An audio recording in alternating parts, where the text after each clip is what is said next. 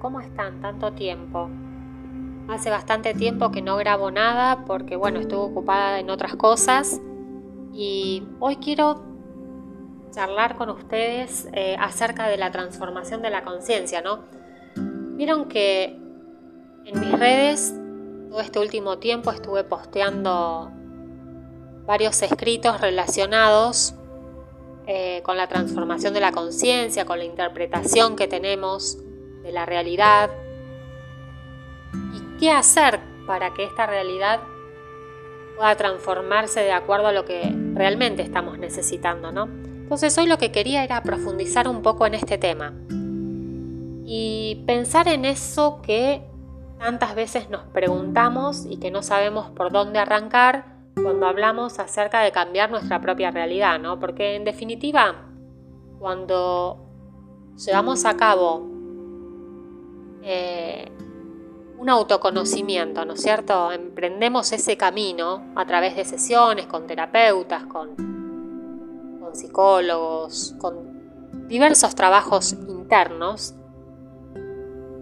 El fin concreto es eh, cambiar nuestra realidad, justamente, porque si no el autoconocimiento por sí mismo no nos lleva a ninguna parte. Sí, puede ser que nos haga descubrir diferentes facetas nuestras, pero ¿cómo llevamos eso después a, la, después a la concreción, a la materialización, para que nuestra realidad sea diferente? Entonces quería empezar eh, hablando acerca de algún ejemplo, ¿no? Para que sea más didáctico.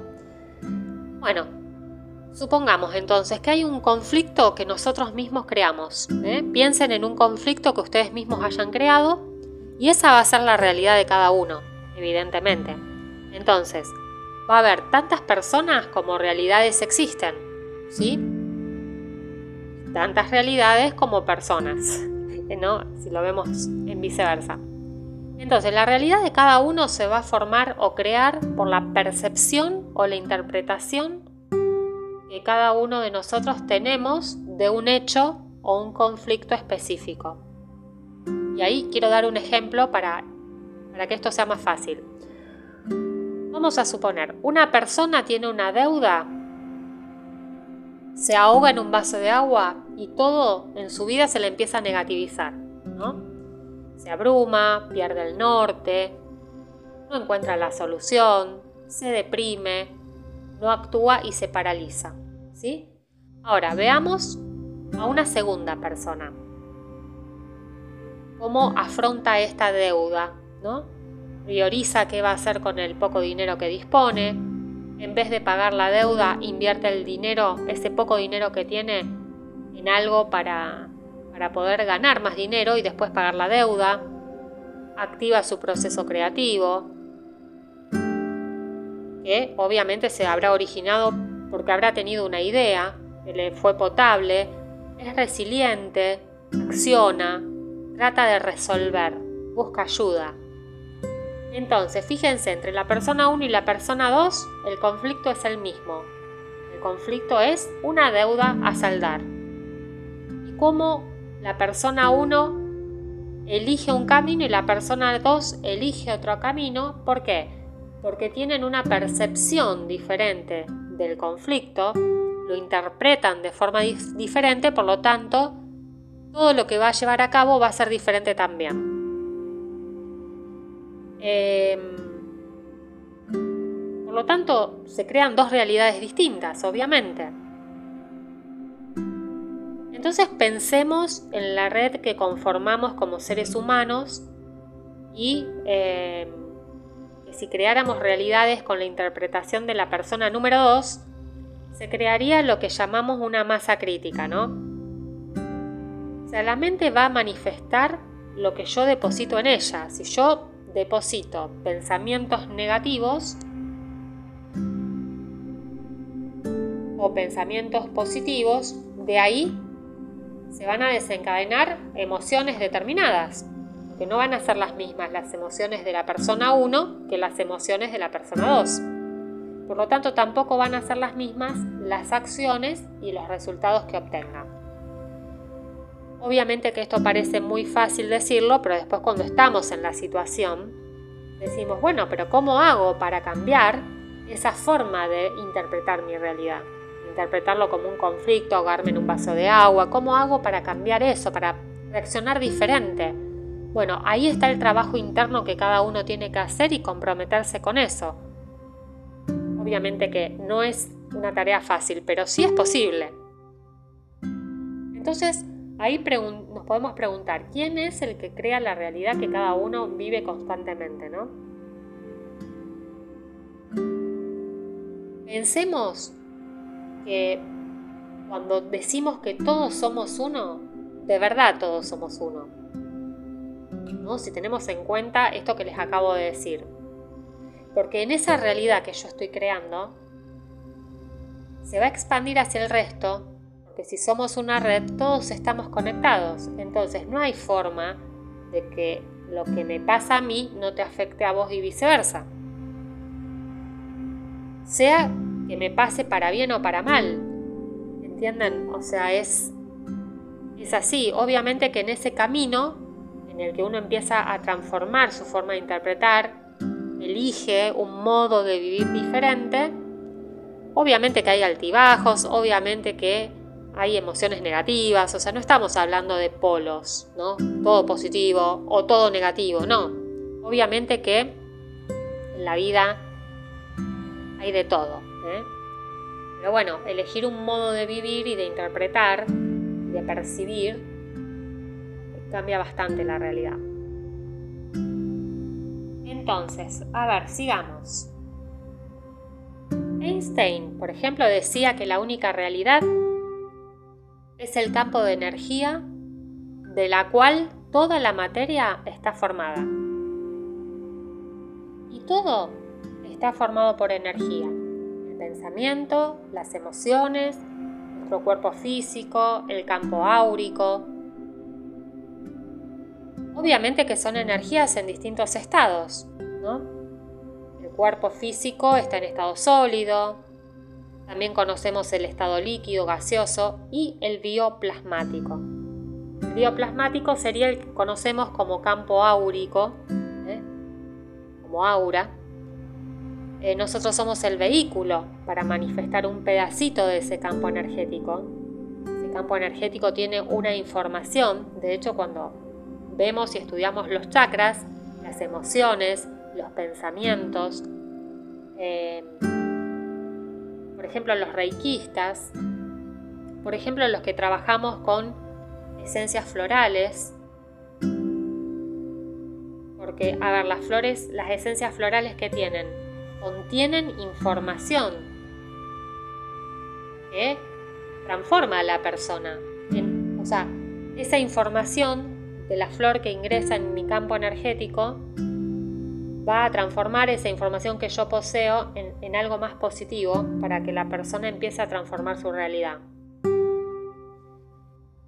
Cuando hablamos de campo energético, también tenemos que relacionarlo, ese campo bioplasmático, no solamente el nuestro, sino el de todos nosotros, cómo se interconectan, cómo éste se interconecta con el planeta, cómo eh, la energía del planeta se, se conecta con el universo, la energía del universo y así sucesivamente hasta llegar al todo. ¿eh?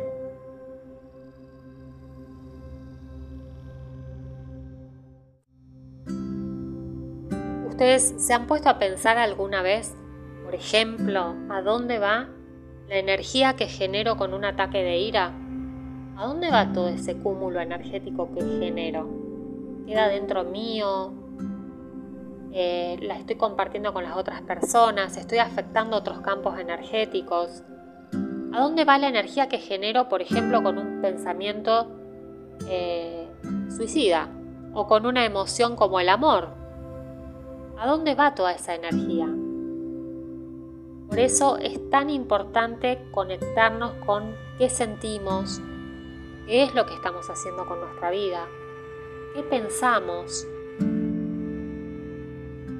por eso es que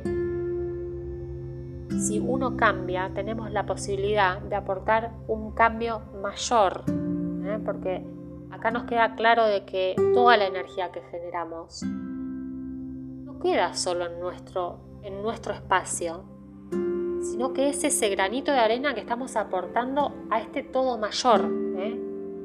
donde estamos todos.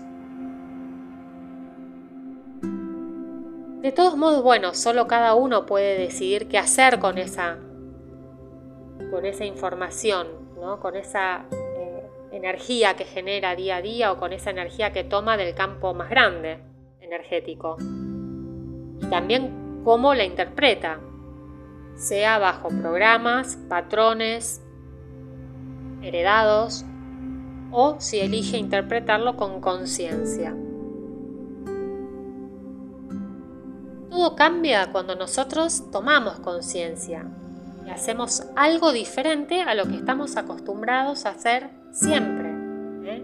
O sea, no solamente hacer, a decir. Porque también fíjense en qué cosas, qué frases, qué palabras utilizamos todos los días en nuestra vida. Todo eso va aportando algo a la energía que yo genero cotidianamente. Yo todo el día me estoy diciendo que soy una inútil, estoy fea, que, que todo me sale mal, que no tengo capacidad, que no voy a poder, ¿qué campo energético estoy generando? Ahora, si yo trabajo en mi autoestima, en mi poder interno, en reconocer mis potenciales, mis habilidades, mis dones, a ponerlos en marcha, a crear en base a todo eso, ¿qué energía estoy generando? Entonces, pensemos. Hacer algo diferente, sin conocerme, sin saber quién soy realmente, es muy, muy diferente a hacer algo diferente conociéndome, sabiendo cuáles son mis fortalezas y debilidades. Por ejemplo, vamos a suponer que alguien una persona que me está escuchando es buenísima para, para matemática, vamos a suponer. Y en vez de utilizar ese potencial, está todo el tiempo autoexigiéndose para hacer algo que no le sale, por ejemplo, pintar cuadros. Que no quiere decir que la habilidad se pueda adquirir, ¿eh? No estoy diciendo eso. Pero si tu habilidad es con los números, dale para adelante con los números. Pero tu habilidad natural son los números, claro. Entonces no insistamos en, algo que nos cuesta y entonces ahí empezamos a generar toda esa negatividad porque no me sale, porque no soy buena haciendo esto, porque tal otro. Y así es como entramos en una ola de negatividad, ¿no?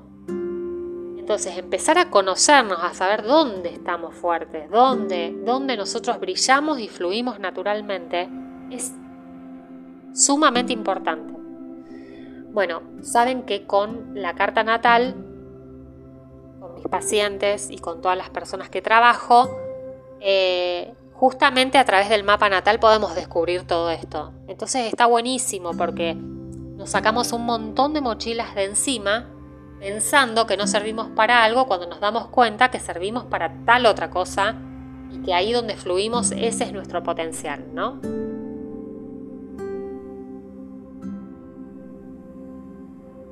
Siempre tratamos en las sesiones de trabajar sobre la habilidad de la persona una vez que tenemos en claro cuál es, eh, porque entonces la persona empieza a entrar en coherencia ¿eh?